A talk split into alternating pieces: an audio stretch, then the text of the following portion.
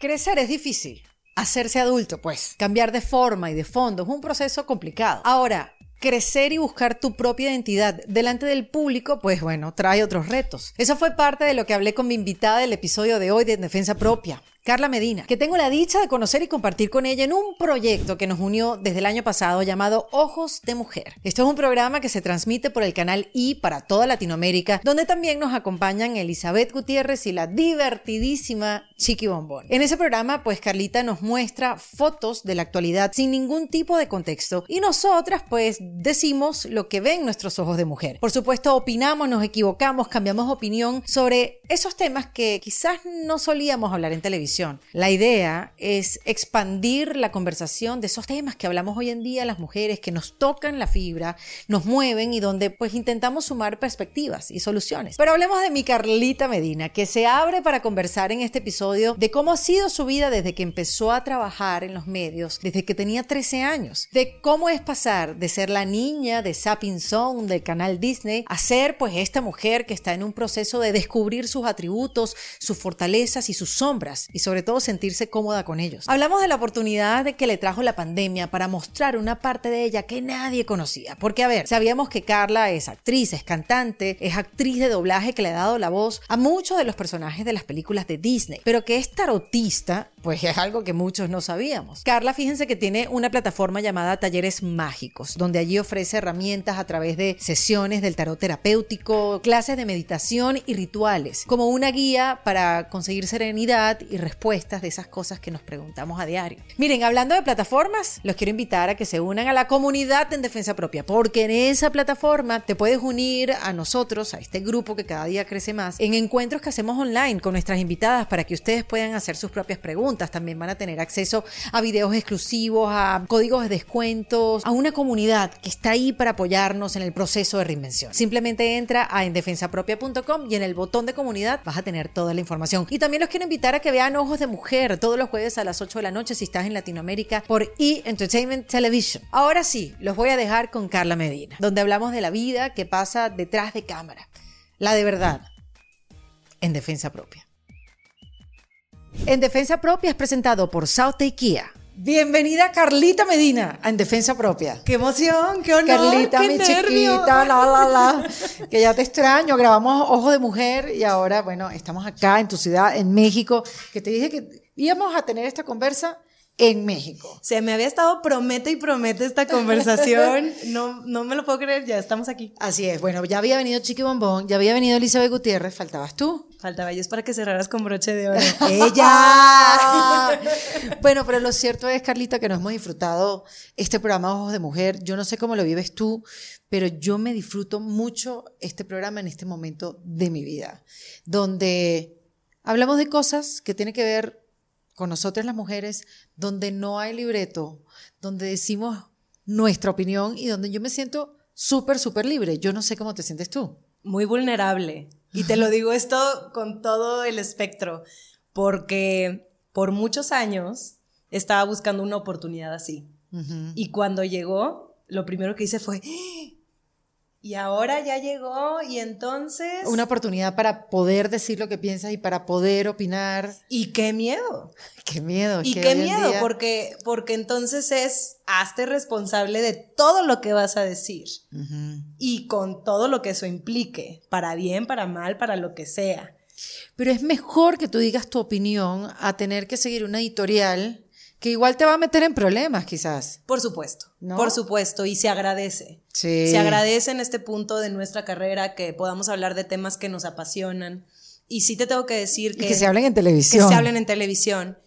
Esta segunda temporada sí la viví muy diferente a la primera. Sí. La primera temporada como que siento que apenas me estaba encontrando, que fui muy políticamente correcta tal vez en la primera temporada y en esta segunda me dejé ir como gorda en tobogán, o sea, sí, sí me dejé ir y, y ay, ya no sé.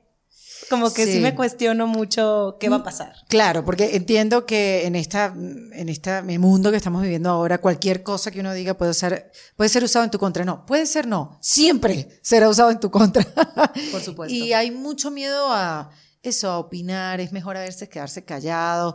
Yo me acuerdo, yo, yo, yo puse un tweet hace ya un tiempo que decía que crecer Hacerse adulto es entender que no todo necesita tu opinión, ¿no? Claro. Pero ¿y por qué no la vamos a decir?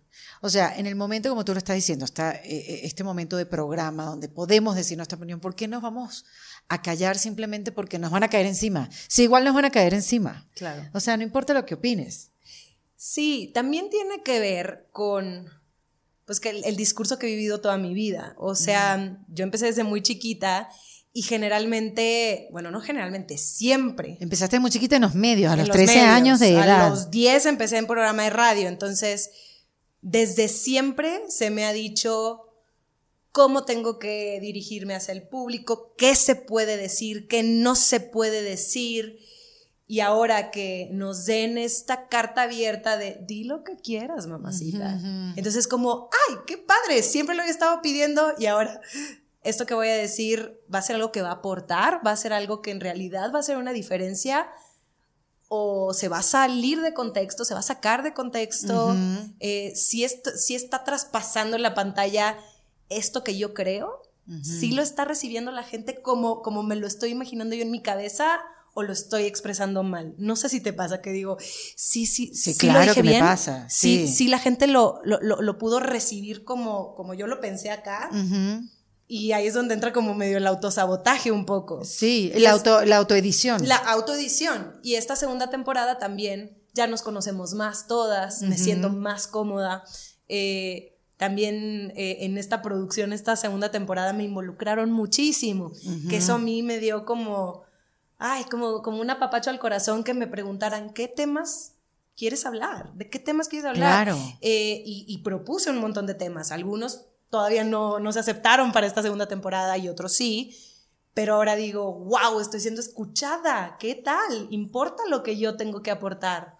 ¡Qué fuerte! Sí, pero yo creo que es el momento, es un momento de la mujer que o lo agarramos por los cachos o no sé cuánto nos va a durar, ¿no? Digamos, hemos visto cómo se nos ha quitado los derechos de elegir en Estados Unidos eh, con respecto a el cuerpo y tus decisiones de vida. Entonces tú dices, no, ya va, se abrió una ventana para la mujer. Estamos hablando, nos estamos uniendo, estamos, no sé, eh, expandiendo la conversación, más que alzar nuestras voces. Yo digo, bueno, yo no estoy hablando más duro, yo estoy hablando de otras cosas. Entonces creo que el crecimiento es más hacia los lados que de volumen, ¿no? Total. Entonces, ya que ahora sí las mujeres han logrado detener el foco, ¿qué vamos a decir? ¿Qué vamos a opinar? ¿Nos vamos a quedar calladas por mi miedo o por algo que seamos incómodas? ¿Vamos a apagar nuestra luz para que el otro brille? ¿Vamos a hacer promedios? Porque así es como nos reciben mejor. O, vamos a, tú sabes, vam- ojo, vamos a estudiar, vamos a prepararnos, no, no hablemos desde la tapa de la barriga, vamos a, a aportar, como dices tú, pero lo vamos a hacer o no, o sea, eso lo, o sea, esto de defensa propia como que es algo que, que pienso y por eso creo tanto en dejar este espacio a las mujeres que cuenten su verdad, que cuenten sus miedos, que contemos nuestros miedos. Y, y parte de lo que hablamos en, en Ojos de Mujeres, ¿qué va a decir la gente cuando me escuche decir u opinar esto? Claro. Porque no nos estamos escudando detrás de un personaje. Estamos siendo nosotras hablando desde nuestra verdad, desde nuestra historia, porque cada quien habla como le fue en la feria. Y me gusta eso que, que dices del crecimiento hacia los lados, porque también esto es una mesa de discusión. Claro. Entonces, lo que yo piense y lo que tú pienses puede ser diferente, porque nuestra historia es diferente, porque venimos de entrada de diferentes países, Sí. diferentes culturas, y lo que vaya a pensar Elizabeth, lo que vaya a pensar Chiqui, también. Entonces, es el generar esta empatía y el abrirte a escuchar otros discursos que tal vez tú no te habías cuestionado. Sí, pero yo creo que, a ver, lo que queremos con el programa además es que esa conversación empiece en la casa de la persona que lo está viendo o en el espacio donde otra persona lo está viendo y diga, y no importa si se encabrona, pero que llegue y que diga, me encabronó Erika o Carla que dijeron tal Sí. cosa. Pero hay una conversación de los temas importantes de las mujeres que nos tocan la fibra de cosas que queremos hablar. Yo creo que al final eso es lo que queremos sumar. Yo Total. no quiero imponer mi opinión en nada. Además que la cambiamos así.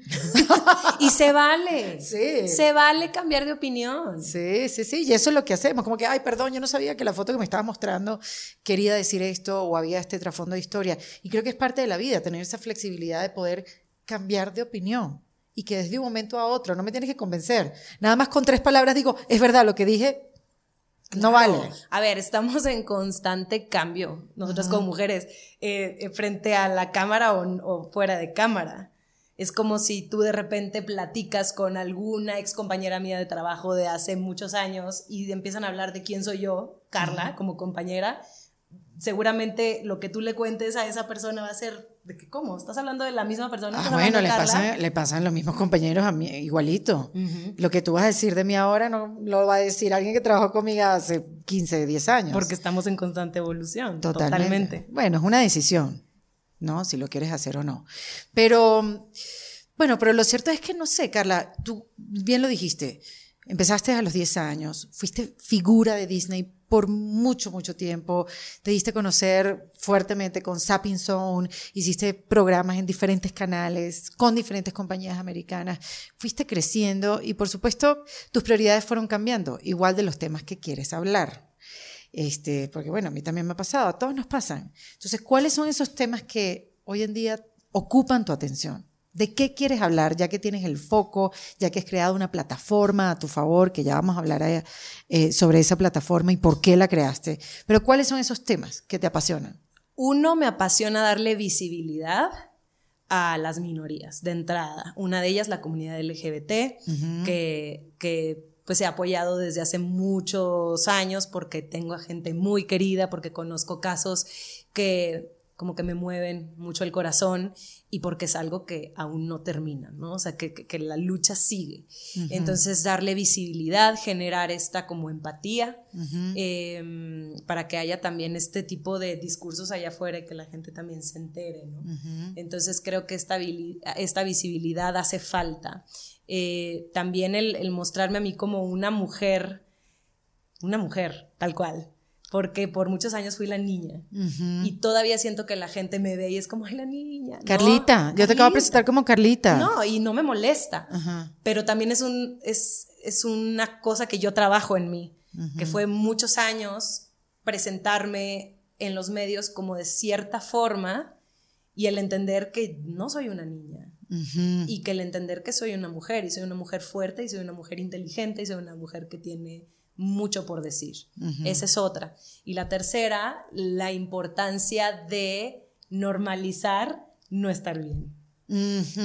¿Sabes? Porque creo que como mujeres que estamos frente a una pantalla, eh, pues constantemente buscamos mostrar nuestra mejor faceta o nuestro mejor lado.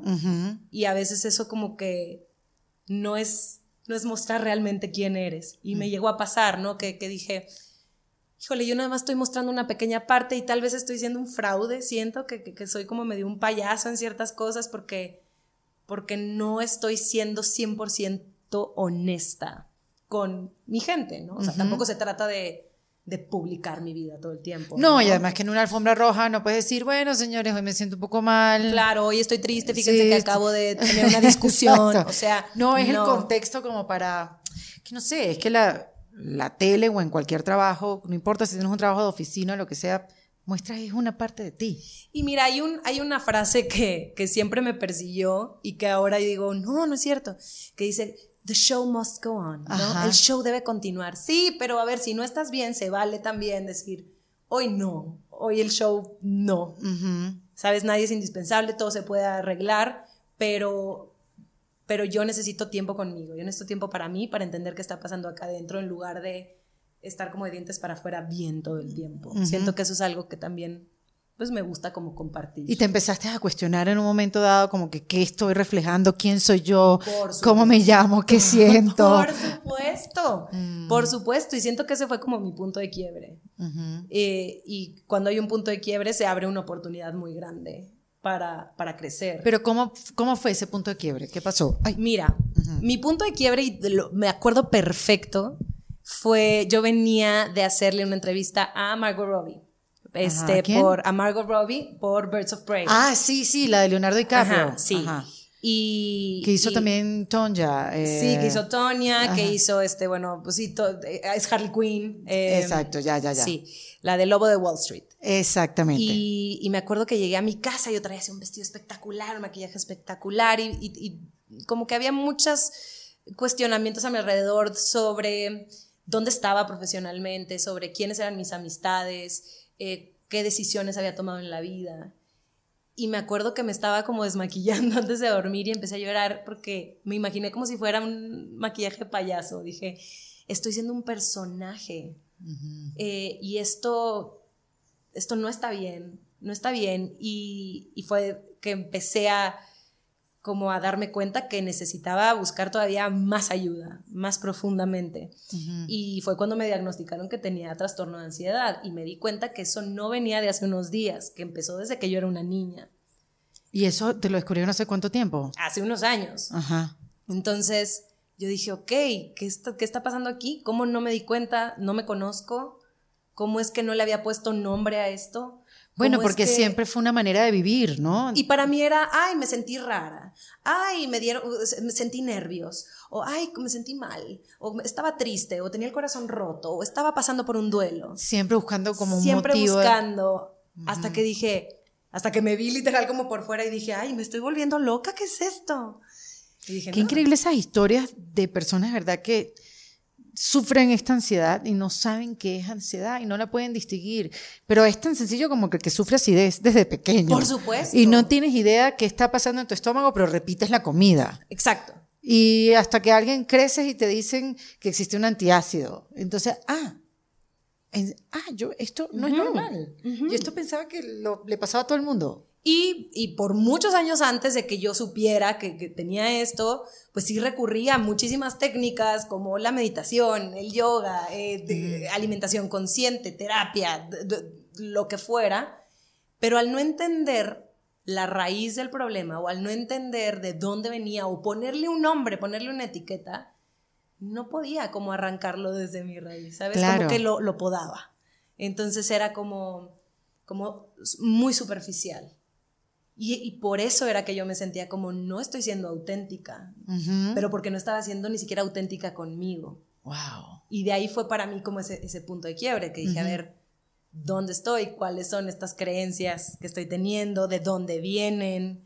Eh, O ¿por sea, te hiciste responsable de eso. Tomarte, ajá, que no es fácil. No. No, o sea, Bueno, porque primero lo tienes que identificar. Para empezar, tú escuchas mindfulness, mindfulness por todos lados y conciencia plena y qué bonito.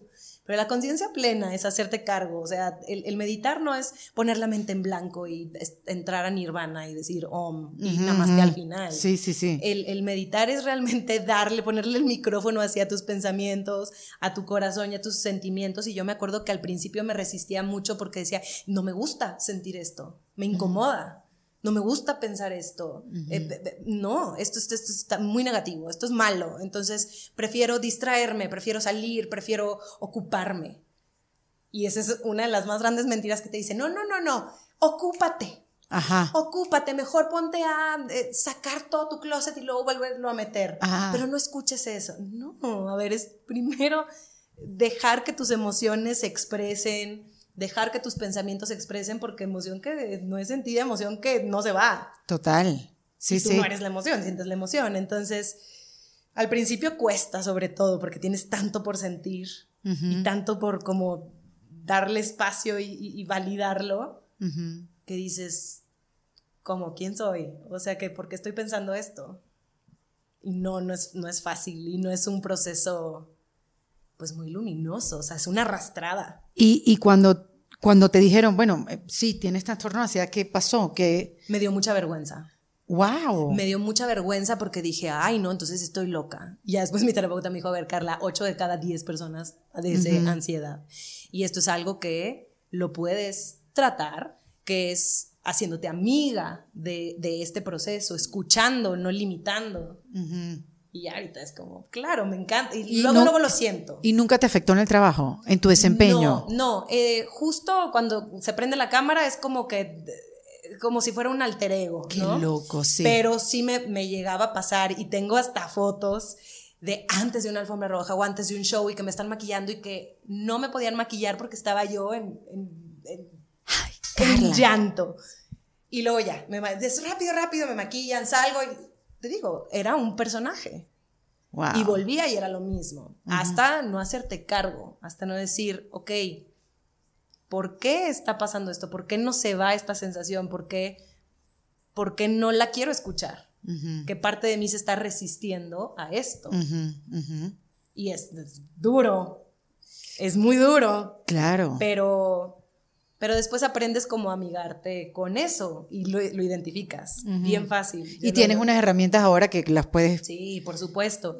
Ahora, hay veces que, que sí, que, que, que, digo, ay, se me fue. O sea, tuve que salir, ¿sabes? A veces como que siento que me abrumo y tengo que como salir. Pero yo también siento que tú creaste un espacio este, donde también te empezaste a comunicar como, como lo eres, una comunicadora, ese espacio que creaste de talleres mágicos fue como un lugar donde podías también transmitir esa otra parte de ti que también es verdadera, que también, sabes, querías hacer una comunión entre la que salía en televisión y la que también sentía que estaba lidiando con esto y que también quería exponer todo lo que sabía y que nadie sabía que tú sabías. y al principio me dio muchísimo miedo, porque dije, ¿qué va a decir la gente? A decir, y está loca de repente que habla de tarot y de la luna. Pero a ver, cuéntanos para que entiendan lo de talleres, lo de talleres mágicos. Miren, yo no sé si ya conocen las ventajas del nuevo Kia EV6, pero yo sí las sé y te las voy a nombrar. Primero que nada, se trata de un nuevo concepto de automóviles innovadores, práctico para el día a día. Ya es eléctrico. ¿Qué quiere decir eso? Bueno, ustedes saben, los carros con funcionamiento eléctrico se han vuelto muy populares en los últimos años en todas partes del mundo, ya que ofrecen grandes beneficios para el medio ambiente y también para el propio conductor Así que si estás pensando en cambiar tu carro o comprar uno por primera vez, yo estoy segura que el Kia EV6 con funcionamiento 100% eléctrico será tu mejor opción. Por eso te invito a que pases por South Day Kia, donde te van a asesorar un equipo especializado para contestar todas tus dudas y para que te acompañen durante todo el proceso. Por eso y mucho más, South Day Kia es tu mejor opción. Visita la página web southdaykia.com. Mira, Taller Mágico llegó a mí gracias a mi tercer ah, libro. Taller Mágico gracias a mi tercer libro que se llama Libro Mágico. Eh, yo tenía dos libros publicados ya, que son libros de ficción, eh, Soñando Despierta y Luna de Sal. Mi editorial me llama, yo así en un punto de que estaba yo todavía descubriéndome, haciéndome un montón de preguntas.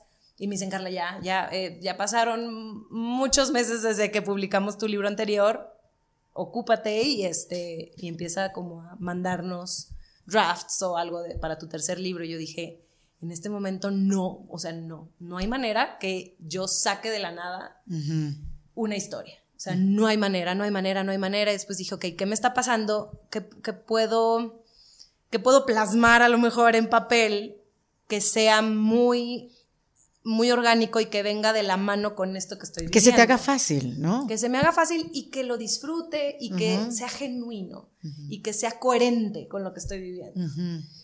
Y entonces fue cuando decidí hacer libro mágico, reuniendo eh, pues como tips o ejercicios de grandes maestras mías. Invité a mi terapeuta, invité a mi maestra de yoga, a mi nutrióloga, a, un montón de mujeres, ¿no? Y entonces creamos esta guía que, pues que en un principio dijimos, ay, va a ser un libro que te va a acompañar por un año. Y cuando se publicó, la gente empezó como a buscar y decía, es que Carla, lo acabé en un mes. ¿Y ahora qué hago? ¿Y ahora qué hago? ¿Y ahora qué hago? Se quedaron sin, claro, sin se soporte. Quedaron sin soporte. Yo dije, ok, esto está... Y eso no te lo esperabas, porque además tú nunca habías hablado de, estas herramientas. Nunca, nunca. Y, y si era como, ok, yo no me, yo no me sentía apta para hablar de esto. Yo decía, ¿quién soy yo para decir, sígueme para más consejos de vida, ¿no? Cuando yo también me estoy encontrando, cuando yo también estoy buscando herramientas para mí, para yo agarrarme y no soltarme, y para entender quién soy, y para disfrutarme plenamente. Entonces, por eso fue que busqué a, tantas mujeres. Algo así como tú con este, con este podcast, ¿no? Claro. voy a invitar a, gente. Quiero aprender, quiero curiosear. Exacto. Y de ahí fue que salió Taller Mágico, que en un principio lo, creamos Leti Sagún, eh, se, regalan, dudas. y yo, eh, antes de que ella creara este podcast. Y lo que era taller mágico eran estos talleres masivos, presenciales, con un montón de maestros, en el cual tanto Leti daba una charla, yo daba otra charla, daba, e, este, lideraba meditaciones y los demás maestros pues hacían lo suyo, ¿no? ¿Qué pasa? Llega la pandemia, eh, Leti dice, yo me continúo, me sigo con Se Regalan Dudas, quédate con Taller Mágico. Y, y, digo, bueno, en este espacio en el que todo el mundo está en casa y que estamos buscando tantas respuestas que todo mi trabajo en televisión se vio frenado en una pausa. Claro, no habían eventos, no habían alfombras, no, había, nada. nada. Dije, pues me voy a empezar a grabar hablando de lo que me gusta en las redes de Taller Mágico, porque yo decía, ay no, ¿cómo voy a usar las redes de Carla Medina si eso es lo, lo uso para, para la tele? Para la otra vida. para la otra vida, ¿no? ¿Cómo se me ocurre a mí? Qué risa, porque eso es una conversación que uno tiene como que, ¿qué espera la gente de ti? ¿O qué dirá la gente de mí? ¿Qué estará diciendo la gente? Nada. ¿O sí? ¿Y, qué? ¿Y qué? Eh, y entonces ahí empezó a conectar mucho la gente y creció exponencialmente Taller Mágico. ¿Y qué empezaste a hablar en esos videos? O sea, que... Todo comenzó y fue a través de una entrevista eh, virtual que tuve para y con Ana de la Reguera. Ok. Y como que se nos, se nos acabó, no es que se nos acabó la conversación, pero me acuerdo que se fue la luz en mi casa. Y entonces yo prendí, tenía como una fogatita y me dijo, ay, esto está muy... en vivo. en vivo. Ajá. Esto está muy místico. Y atrás de mí yo tenía como pues, mis cartas del tarot y así. Y dije, ah, pues sí, está muy místico. Y se me ocurrió y saqué el mazo de tarot. Valiente. Y Ana fue así como de, ay, pues léeme las cartas, ¿no? y entonces empecé como a, como que dije, lo voy a hacer. En plena entrevista. En plena entrevista desde mis redes de Carla. No, de ah, I, es cierto, de I. Y entonces fue como, esa fue como la salida del closet cósmico, porque esto yo lo hacía desde taller mágico y, existe una comunidad que incluso ni me conocía, o sí me conocía de, de Disney, otras cosas, pero conectaba acá, o sea, no era Carla la de la tele, que era Carla de taller mágico, o sea, sí era como una doble vida. ¿Cómo casaste a esas dos personas? Ajá, y soy, soy yo.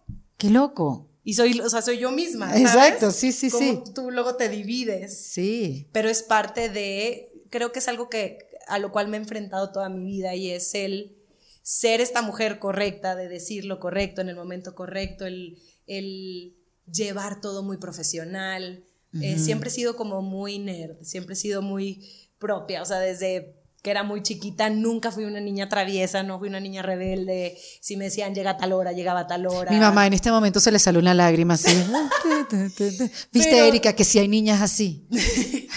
Pero también eso, con el paso del tiempo, me di cuenta que, pues que yo solita me empezaba a limitar en muchas cosas porque sentía que, pues que no estaba viviendo con plenitud, porque... Pero no era parte de tu naturaleza. No, era parte del deber ser. El deber ser. Porque te enseñaron así. Porque me enseñaron así, porque... Familia. La mujer debe ser así, eh, debes de, de, hablar de cierta manera, debes de tener una pareja a tal edad, debes de ser mamá a tal edad, y entonces parte de mi punto de quiebre fue, ¿qué edad tengo? No estoy en pareja, no tengo hijos. No estoy cumpliendo con los requisitos de la vida. Sí, y yo me acuerdo de tener una conversación con mis papás en este punto de quiebre que les decía, perdón, les fallé. O sea, siento que, que no están orgullosos de mí porque, porque, no, porque no he llegado a ese punto de, de estar completa. ¿Qué lo que era? O sea, no que lo quiera, sino sí, así uno se va formando y uno se está haciendo esta idea de la vida sin cuestionarla. Claro, claro. Y por muchos años yo decía, ok, eh, estoy cumpliendo como una mujer profesional y tal vez dejé de lado muchas, muchas partes mías personales para poder realizarme como una mujer profesional. Y y, quedaba como este hueco, ¿no? O sea, por ejemplo, regresaba con mi familia en Monterrey y platicaba de, bueno, este año estuvo bien padre, ¿no? Hice esto y, y, tuve una TED Talk y me dieron este reconocimiento y luego esto, bla, bla, bla, y entrevisté a tal. Y me acuerdo que mi abuelita volteó y me dijo, pero no tienes novio. O sea, a veces pasa eso, que, que, te sientes como mujer incompleta si no estás cumpliendo con el rol que la sociedad te está pidiendo. No importa todos tus logros. No importa todos tus logros. No cualquier área de la vida. Y en este, en este punto de quiebre me di cuenta que también en mi profesión yo me limitaba en muchas cosas. Ahora, me considero alguien bien afortunada, Erika, porque he trabajado con, con compañías y empresas que admiro y que son, o sea, yo no tengo no tengo historias así de, de, no sé, productores que me han tirado la ah. onda o cosas así que no, pero, pero sí que fui siempre muy disciplinada en todo. Y por ejemplo, trabajar para Disney representaba, soy imagen de una empresa que es familiar y que es este maravilloso mundo en el cual yo soy un ejemplo para niños. Donde te tenías que comportar como una princesa. Exactamente. Y esto es no escote, no rabona, no pueden verte tomando, fumando, eh, diciendo alguna mala palabra o de fiesta o esto. Que para ese momento para ti estaba bien. Para ese momento sí. Porque tú eras una niña que hacía caso. ¿No? Claro. Pero ¿qué pasa cuando esta niña crece y es una mujer y no se acepta como mujer. Wow. Porque se siente vulgar, porque se siente que provoca, que se siente eh, que eso está mal. Pues claro, porque tu trabajo alimentó esa manera de pensar y de actuar. Claro.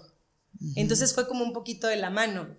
Ahora no, no creas que había alguien a mi lado que me estaba diciendo, y no hagas esto. No, eras tú sola. Yo me lo compré. Incluso fuera de Disney, seguía yo, ¿no? De, no, no, no, pero es que mi imagen, ¿y cómo voy a hacer esto, no? Wow. ¿Cómo voy a ahora ya después, ya, ya más grande descubrí el poder de la boobie. y dices, no, qué bonito, qué bonito es. Eh, claro, porque te la tenías que tapar, no podía hacer eso. Sí, no podías usar escote. No, no, y así por muchos años. Sí, yo en Disney estuve seis años. Creciendo. Creciendo. Además. Y era de usar sports bra, que no se viera nada, ni sombra. Eh, si era falda, tres dedos arriba de la rodilla. Si es tacón, un tacón chiquito, casi siempre Converse. Y cuando terminaste de trabajar en Disney, lo seguiste. Yo lo, seguí. Porque eso es como cuando una mujer eh, tengo amigas que, no sé, estudian en colegios de mujeres o de repente que son católicos, religiosos, que estuvieron como castradas todo el tiempo con esa falda como por acá y apenas se gradúan, ¡guau! Se pintan el pelo de rojo, se ponen 75 aretes, se pintan las uñas de negro, se convierten en roqueras gatos total, como una respuesta a tanta represión durante tantos años por seguir las reglas en estos colegios. Claro. Pero cantidad de amigas que les pasó eso. Entonces pensaría que después de trabajar en Disney te podía dar una reacción así como que ahora voy a ser una voy a aparecer en la Playboy. No, no me costó. No te dio por ahí. Me costó muchísimo trabajo porque yo asociaba eso como algo vulgar o como que la gente me iba a ver como un símbolo sexual de alguna manera y no se iba a fijar ni en mi talento o en mi inteligencia o en lo que yo tenía que contar. Sí, sí, sí. Y, sí, después pasó en otras empresas que me decían, a ver, Carla, no, este, yo ya más grande, ¿no? Me decían, no, no te vengas en pantalón, por favor, falda tú siempre. Y yo ya, que ya estaba un poco ya más grande, decía, no, pues no vengo. No vengo. Y eso me costó pleitos, me costó incluso trabajos donde decían, bueno, no, con ella no podemos, es muy diva, ¿no? Es como, ¿por qué no, no va a dejar si esto es lo mejor para el programa, lo mejor para el show? Ya después, muy lentamente me fui dando cuenta que mientras yo me aceptara o me viera al espejo y me gustara lo que yo veo y me aceptara como una mujer, una mujer guapa, una mujer inteligente, una mujer con curvas, entonces iba a ser más sencilla la vida para mí, ¿no? Claro, claro. Pero sigue pasando. Y tus relaciones, o sea, ¿cómo, cómo, cómo fue eso? O sea, también Yo empecé tarde para todo. Mi primer novio fue a mis 19, o sea, mi, mi primer besito fue a los 19, mi primera relación sexual fue a los 26. O sea, siempre he sido como muy como que siento que soy lenta, como que me tomo las cosas. No, pero me parece increíble que no te dejaste llevar por la presión No, de creo otras que- amigas, de la experiencia de otras amigas que me imagino no a los 26 no llegaron. No, y, y- y cuesta porque también yo nací en una ciudad en la que cuando menos las, las amigas con las cuales yo crecí se casaron muy jóvenes y se casaron con el único novio que tuvieron en la vida y que ahora tienen tres, cuatro hijos. Y que yo sigo, ¿sabes?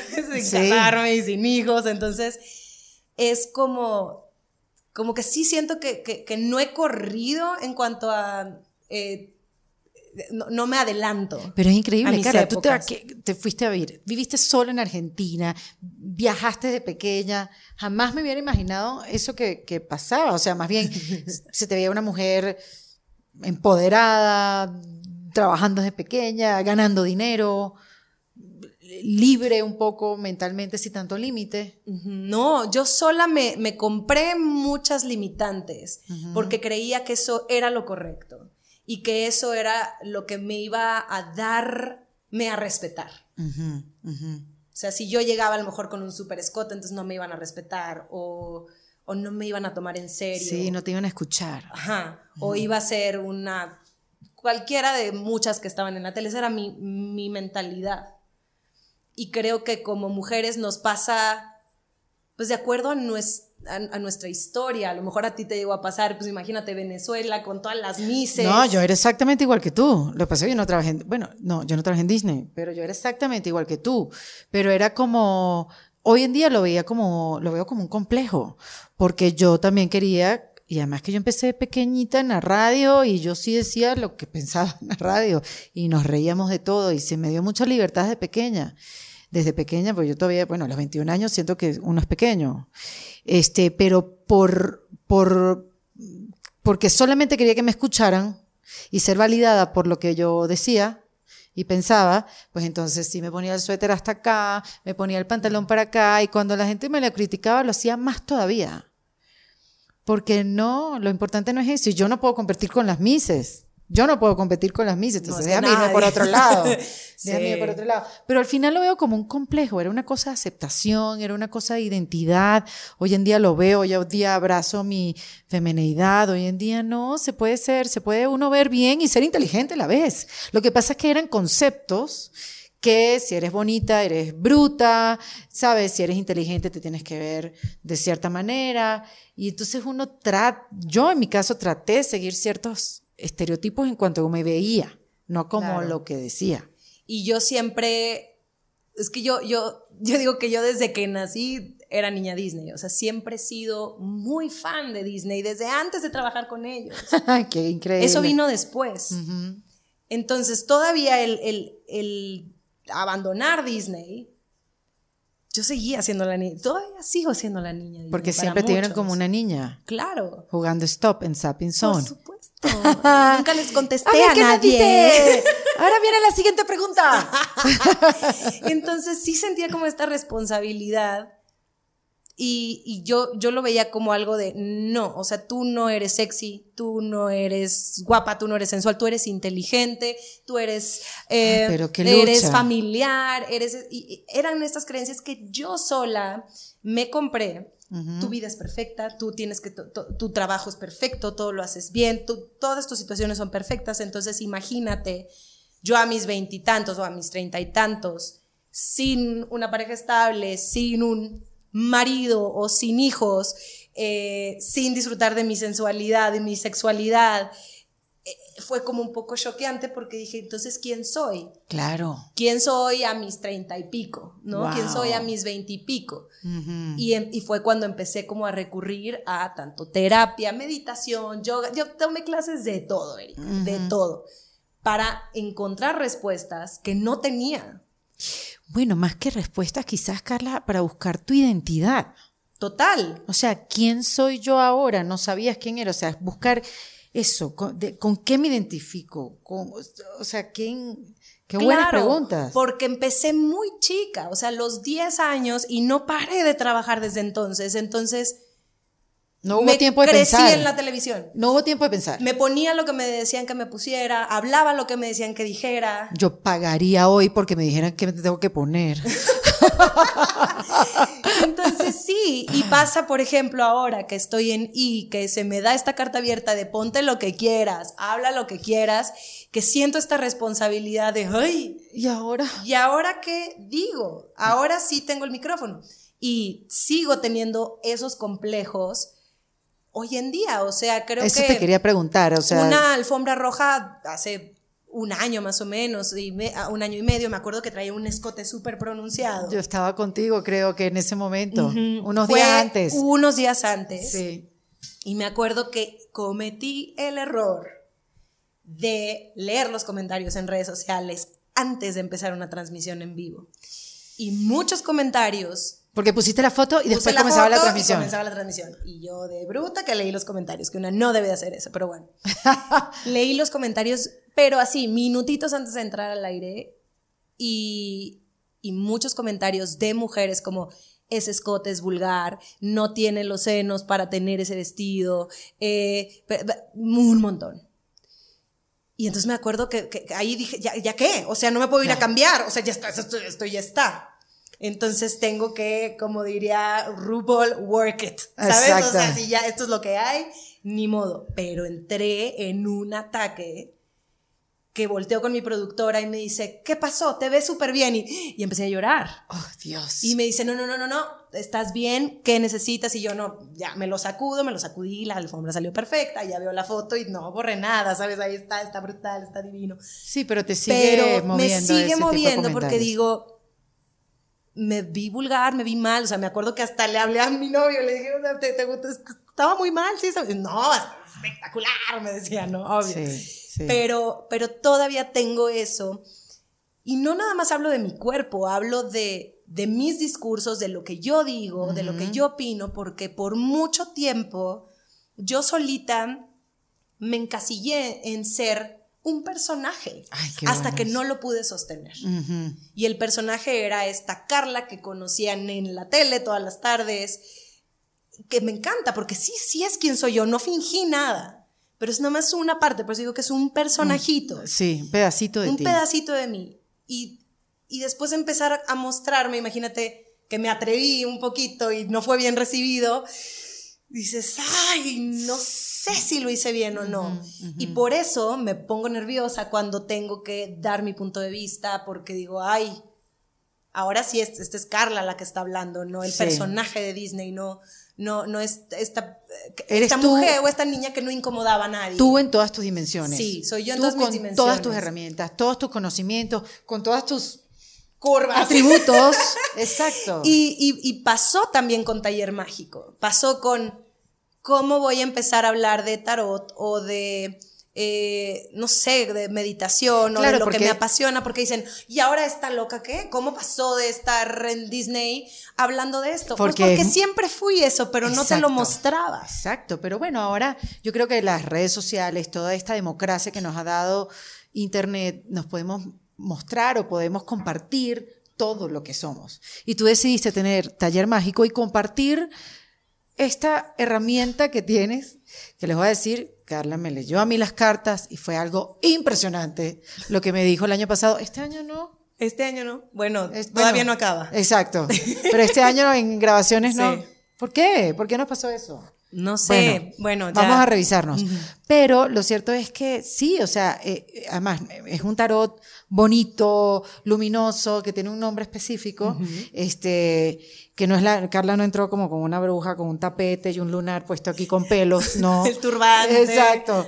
Tu marido trabaja con una mujer rubia, ten cuidado porque le estás sacando. Exactamente, no, pero No. primero ver el tarot de una manera totalmente diferente y verlo como una herramienta como para conocerte. Claro. ¿Qué- qué- por qué empezaste tú a, a coquetear con el tarot y ahora eres una lectora que hace sesiones y además das talleres para que la gente aprenda Claro. a, a usar el tarot? Mira, yo empecé con el tarot para encontrar respuestas porque yo estaba perdidísima y como te dije, tomé clases de todo y empecé a buscar respuestas en todo y tengo muchas herramientas que son mis favoritas, el péndulo, las runas, el tarot, o sea, pero el tarot es como mi amor, ¿no? Ajá. Y, y todo empezó porque empecé a estudiar mucho a Carl Jung. Ajá. Y empecé a ver eh, cómo veía él, pues, la psicoterapia desde un lugar más, eh, pues, más desde un lugar de arquetipos. Ujú. Y para mí que me gusta contar historias y Disney y todo esto y los cuentos, me llamó mucho el ver cómo él comparaba los arquetipos de las diosas que podemos tener cada mujer. Entonces as- así empezó, ¿no? Como de, ok, ¿con qué diosa estoy como identificándome ahorita? ¿Qué quiere decir esto? Y era muy asertivo, o sea, decía, bueno, las mujeres que son Afrodita, quiere decir que tuvieron un nacimiento así, así, asá, su familia es así, así, asá, o sea, muy interesante. Y entonces yo empecé a estudiar el tarot evolutivo con enfoque terapéutico. ¿Qué quiere decir esto? Buscamos nuestra propia evolución. Literal no es, quiero conocer mi futuro, no es, ¿qué está pasando ahorita? ¿Y cuáles son mis herramientas para yo poder echarme un clavado en mi interior, ver si hay algo que me está obstruyendo avanzar y entender a dónde quiero llegar y cuáles son mis herramientas para llegar a eso. Entonces, partiendo de los arquetipos, hay arcanos mayores y arcanos menores que tienen un montón de simbologías. Entonces, para mí el 50% es estudiar todo esto, los elementos, la numerología, qué significa cada carta, qué historia te va contando cada una. Y el otro 50% es en confiar, porque es un juego confiar qué es lo que está saliendo en el momento porque es perfecto. Entonces, esto está saliendo para algo. Entonces, confiar en tu intuición, que ojo, desde niños Es- la tenemos. Bueno, pero tú la debes tener bien presente. Sí, sí es algo que he tenido desde, desde siempre, pero dudaba mucho. Dudaba mucho, decía, ay, está en mi cabeza, o me imagino, soy una niña muy imaginativa o muy creativa. No, pero eres muy sensible y, y las personas que son tienen esa sensibilidad simplemente con una herramienta como el tarot o la numerología o una carta astral, simplemente son como un apoyo para poder ver otras cosas en la persona. Exacto. Entonces yo empecé a estudiar eso, me certifiqué como tarotista, etcétera. Y yo lo hacía para mí. Y empecé a encontrar un montón, un montón de claves y de piezas que trabajar y me funcionó mucho. Y a esto le fui sumando como más cosas, ¿no? Ujú. Ahora, obviamente, estando en fiestas con mis amigas, es, ay, échame las cartas. Y pasaba que yo decía, bueno, ok, lo hago como, como te lo hice a ti en el camerino, Sí. ¿no? Eh, y siempre lloraban y me decían, no, pero es que esto es brutal. Y no fue hasta que te digo que La estábamos entrevista. en la pandemia, la entrevista de Ana de la Reguera, y que me atreví como a subir videitos a Taller Mágico, no a mis redes de Carla, tal vez sacando como mensajes para los que pasaban por ahí. O sea, no era, no era ti, Erika de la Vega. No era como de, a ver, mira, estás aquí, pues ya. O sea, si estás aquí tenías que ver esto porque Ah, así bien, funciona la energía. Ajá. Y entonces la gente empezó a buscarme y decía, es que es muy acertado, quiero trabajar en esto. Porque al final del día, para eso es esta herramienta, no para decir, ah, bueno, pues ya, mi futuro así es. No, es, ok, hazte cargo, hay este bloqueo, ¿cómo lo puedo trabajar?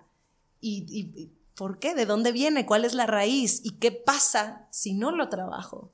¿Y qué pasa si sí lo trabajo?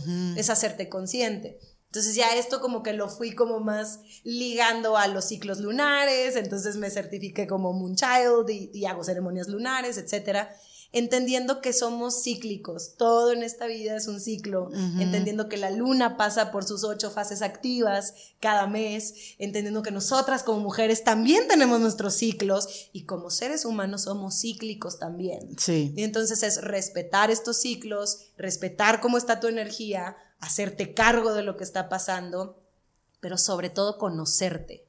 Para mí eso eh, ha sido algo bien especial. Claro. Porque viene desde esto, para mí es una herramienta de autoconocimiento. Y lo empecé a compartir. Obviamente, pues han llegado muchas personas que hacen conmigo este tipo de coaching y que lo siguen haciendo y lo siguen haciendo porque, porque es un trabajo que, que no termina. Y luego también hay personas que dicen, bueno, no, a ver, pero dime si, tú, ¿cuál es mi futuro? Entonces dices, no, o sea, no, No trabaja así. funciona así. Claro. No funciona así. y, y es parte de mis pasiones, es algo que a mí Es me que te- encanta. esto lo, te lo iba a decir, te apasiona, se te abren los ojos, se te ilumina el rostro. Y me pregunto, eh, ¿hasta dónde la televisión te sigue, o el trabajo en tele te sigue latiendo el corazón? ¿Y cuánto más te gusta esto? O sea, en, porcentaje, o sea, ¿cuánto más te está llevando tu pasión nueva? Porque también vamos cambiando. Y la televisión lo ves como algo conquistado. No, para nada. Hay muchas cosas que quiero conquistar todavía en la televisión y como actriz también. Siento que estoy en pañales en muchas cosas y me, y me encantaría también yo producir y hacer mi propio contenido y tener mi propio show y quiero mi propio late night y quiero ser Erika de la Vega, ¿no? O sea, hay muchas cosas que digo, no inventes, me falta mucho por explorar. Y y por eso me costó tanto salir del closet cósmico, porque decía, si yo hablo del tarot y empiezo a hablar de cristales y de números y de magia con velas y magia con la luna, la gente ya no me va a tomar en serio. La gente va a decir, esta es una loca que, que no tiene nada que hacer en televisión. Claro. Pero pero lo que yo me, mi discurso para yo poder seguir con esto claro que te dé coherencia. Sí, no somos seres unidimensionales. Totalmente. O sea yo no nada más soy una conductora de televisión yo no nada más soy una pareja no nada más soy una hija no nada más soy una tarotista no nada más soy esto. Soy muchas cosas y creo que todo puede convivir de una manera bien bonita. Y a lo largo de mi carrera me preguntaban siempre como, ¿pero qué prefieres? ¿Prefieres cantar? ¿Prefieres actuar? ¿Prefieres conducir? ¿O prefieres hacer doblaje? Claro. Y yo digo, pues, ¿por qué tengo que elegir? Quiero hacer todo. Quiero hacer todo, ¿no se puede? Exacto. ¿Por qué no se puede tener todo? ¿Por qué no? Claro. Pero nos, nos educan y esa es parte de una creencia de no, elige porque entonces estás queriendo todo y al que, que dice como que al que todo le tira, nada le pega. hay, hay, muchas frases así que luego se quedan con uno y, y uno no las cuestiona. Que por muchos años yo seguí ese tipo de, de, limitantes. No, yo mi carrera es así y yo no digo esto y yo no acepto estas cosas y en mi vida personal también y yo me he visto de cierta manera y hablo de cierta manera. Y cuando ya no pude sostener eso, fue que vino el punto de quiebre. Dije, es que no puedo sostener esto, no, no es real, no es coherente. Claro, y en esos puntos de quiebre viene la completa reinvención, como que no, yo tengo que tener otra manera para vivir. O sea, debe haber otra manera de vivir, no, no con esta, esta, esta confusión de no saber quién soy. Y, y te quería preguntar, en esa búsqueda de identidad, del 1 al 10, ¿dónde te ubicas? ¿Dónde estás Uy, ahorita? qué buena pregunta. Ajá. Me encantaría decir que un 10, pero no es cierto. No, yo sé que no estás en 10, pero está bien. No, yo creo que estoy como en un 7.58. Ah, está bien, está o sea, cerca, estás bien. Sí. Estás muy, bien. Porque creo que parte de llegar a ese punto es hacerte preguntas todo el tiempo. Porque si tú crees ya saberlo todo, entonces no sabes nada. Totalmente. Entonces es seguirte cuestionando dónde estoy, qué está pasando y entender que nunca vas a tener las respuestas. ¿Para dónde quiero ir? ¿Para dónde quiero ir? Y sí, puedes tener tus objetivos y puedes decir, ok, quiero esto, quiero esto y quiero esto, pero también entender que a veces el GPS va a recalcular. Ajá. Y que vas a llegar tal vez de otra manera o te vas a tardar. Sí. Pero hay que soltar y confiar también que las cosas se van acomodando para ti mientras tú trabajes en ello, mientras seas persistente, mientras también trabajes en ti, mientras te conozcas. Y suena súper forever lo que te estoy diciendo, pero es cierto. Y lo, y lo, lo creo firmemente y cuando menos a mí me ha ayudado mucho eso y a mí me da muchísima paz. Y mientras a mí me dé paz. Sí, y te, yo te he visto con paz y te veo que te, te observas, te estudias, te cuestionas, te preguntas sí, yo, estás trabajando en ti, o sea, no lo dudes ni un segundo. Eh, y mientras mejor ubicados cada quien esté, mejor trabajo podemos hacer, mm, o sea, más podemos sumar. Eh, y, y, sí, yo creo que lo mejor es ubicarse en el lugar donde te sientas cómodo. ¿No? No es fácil encontrarlo. No es fácil. Y también de la incomodidad surgen, surgen muchísimas oportunidades. O sea, eso es algo bien bonito de, y, lo voy a relacionar con una carta del tarot. A ver. Que es el colgado. Ajá. Y el colgado es literal una persona que está de cabeza. Que cada vez que sale esa carta tú dices, no. Pero es súper bonita. Porque si tú te fijas, él está iluminado. O sea, trae, luego busquen la, la imagen tiene, ¿sabes? Como un halo, tiene como una coronita dorada, o sea, él está incómodo, pero se está iluminando y está aprendiendo a ver las cosas desde otro ángulo. Ay, qué bonito. Entonces es eso, es el vivir desde, desde otro ángulo, decir, ok, ¿qué, qué viene entonces, cómo puedo yo cambiar las cosas, cambiar mi punto de vista para mi bien y accionar. O sea que te voy a preguntar, ¿cuáles son estos tres tips para reinventarse, ya que me estás hablando del colgado, que es aquel que está aprendiendo a ver la vida diferente, que es un poco reinventarse? Ok, para mí sería, háganse preguntas todo el tiempo. Preguntarte, cuestionarte y está bien decir, hoy no sé dónde estoy. No estoy bien tal vez en este momento. Para ubicarte. Para ubicarte. Y después pedir ayuda. Creo que eso es algo también bien importante y está muy estigmatizado en ciertas eh, ciudades o en ciertos países. El que va a terapia es porque está loco. ¿no? Pero yo creo que hoy en día está más estigmatizado en los hombres. Sí, puede ser. ¿Verdad? Puede ser. Y eso puede ser un juicio, pero sí me parece. Busquen ayuda, busquen ayuda que que a ustedes les haga sentir bien, ¿no? Puede ser terapia, puede ser meditar, puede ser eh, teta healing. teta healing, reiki. Hay tantas herramientas, hay tantas cosas. Descubran cuál es la que les funciona. A mí, en mi caso, eh, el amor fue el tarot. Y hay muchas otras herramientas, pero para mí fue, ah, ok. Fue el comienzo, fue el principio. Fue el comienzo.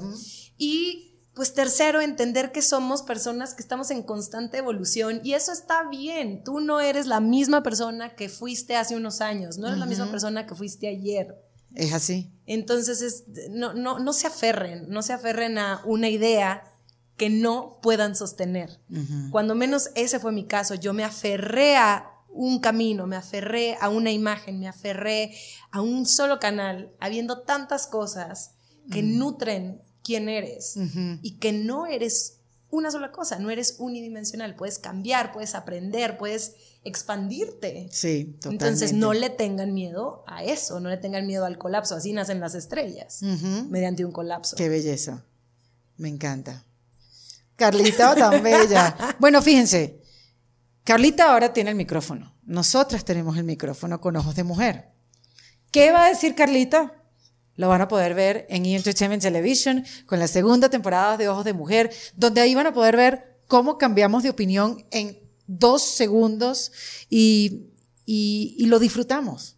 Porque esa es la vida también, ser flexible, cambiar de opinión, porque así la vida es más amable, ¿no? Y van a ver una diversidad de opiniones, que eso está increíble. Entonces, abran su corazón y conecten con lo que más resuenen y también es una invitación para que nos digan cuál es su historia, cuál es su opinión y no sé, cuál fue su tema favorito, eso está padre. Felicidad total conocer a Carlita Medina, este, tenerte cerca en Ojo de Mujer, tenerte cerca aquí, tenerte cerca en mi vida y que me leas las cartas de tarot también. Te quiero, te quiero, Erika de la Vega. Te quiero. Carla Medina, en defensa propia. En Defensa Propia fue presentado por Saute Kia. En Defensa Propia es producido por Valentina Carmona, con el apoyo de Andrea Wallis y editado por Vanessa Ferrebus y Jesús Acosta, con música original de Para Rayos Estudios. Yo soy Erika de la Vega y recuerda que esto lo hacemos en Defensa Propia. ¿Estás listo para convertir tus mejores ideas en un negocio en línea exitoso? Te presentamos Shopify. Tal vez no lo sabías, pero nuestro podcast More Than Mamis es un negocio y lo empezamos por supuesto para desahogarnos y hablar sobre la maternidad, no para convertirnos en expertas de ventas y del e-commerce. Así que sí, necesitábamos ayuda para vender nuestro merch y poner en marcha nuestra tienda. ¿Y cómo suena con Shopify? Llegó otra venta. Shopify es la plataforma de comercio que está revolucionando millones de negocios en todo el mundo. Ya seas un emprendedor desde tu casa o desde donde sea, Shopify es la única herramienta que necesitas para iniciar, administrar y hacer crecer tu negocio sin dificultades. Con Shopify puedo gestionar pedidos, envíos y pagos desde cualquier lugar, brindándote toda la información y estadísticas de tus ventas al detalle. Regístrate para un periodo de prueba con tan solo un dólar al mes en shopify.com barra sonoro, todo en minúsculas Ve a shopify.com barra sonoro para llevar tu negocio al siguiente nivel. Shopify.com barra sonoro. Hello, it is Ryan, and we could all use an extra bright spot in our day, couldn't we? Just to make up for things like sitting in traffic, doing the dishes, counting your steps, you know, all the mundane stuff. That is why I'm such a big fan of Chumba Casino. Chumba Casino has all your favorite social casino style games that you can play for free anytime, anywhere with daily bonuses. That should brighten your day a little. Actually, a lot. So sign up now at chumbacasino.com. That's chumbacasino.com. No purchase necessary. Group. Void were prohibited by law. See terms and conditions. 18 plus.